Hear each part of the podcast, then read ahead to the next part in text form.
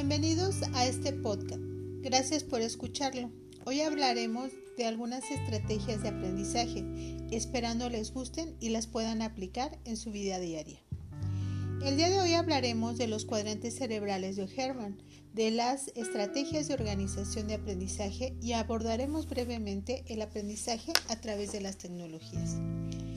El modelo de los cuadrantes cerebrales de Herman representa cuatro formas distintas que tiene el ser humano para operar, pensar, crear y aprender en su forma de convivir con el mundo.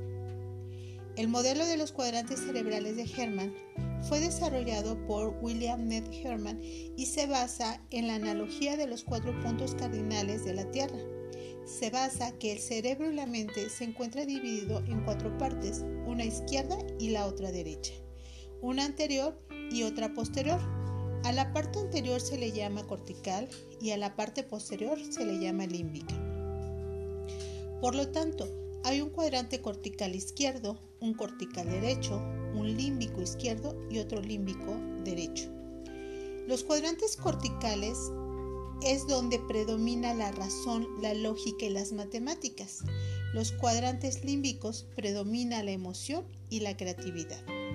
Los cuadrantes izquierdos predomina la razón, la lógica, las matemáticas y los cuadrantes derechos predomina la emoción y la creatividad. Por lo tanto, las personas que tienen predominio del cuadrante cortical izquierdo son llamados los expertos, porque son más racionales, usan la lógica, las matemáticas, la abstracción, ellos son razón, razón.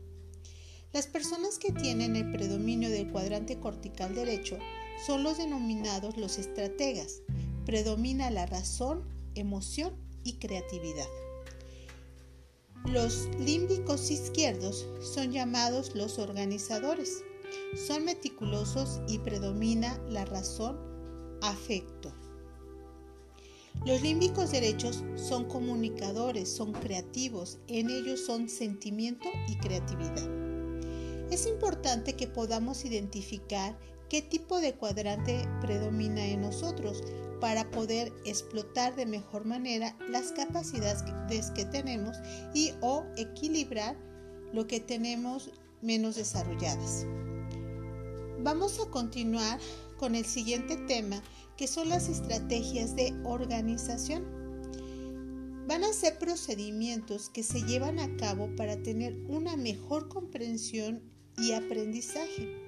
Nos va a servir, como su nombre lo indica, para organizar, para clasificar o para agrupar la información, para que su análisis y comprensión sea más fácil, mediante imágenes visuales, como por ejemplo tenemos las redes semánticas, los mapas mentales, los mapas conceptuales. En ellos se jerarquiza la información y va de lo general a lo particular. El último tema que tocaremos el día de hoy son las tecnologías y la educación. En las dos últimas décadas se ha desarrollado a pasos agigantados la tecnología en todas las áreas de nuestra vida y por supuesto también en la educación.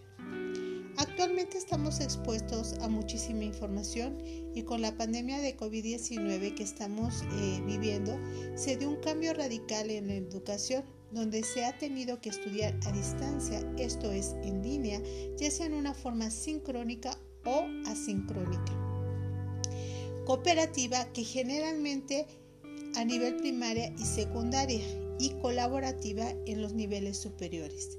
Y se ha desarrollado comunidades virtuales, las cuales son un grupo pequeño de personas que se mantienen conectados en línea por un tiempo determinado y los reúne un tema en especial. Espero que esta información les sea de utilidad y agradezco la atención prestada.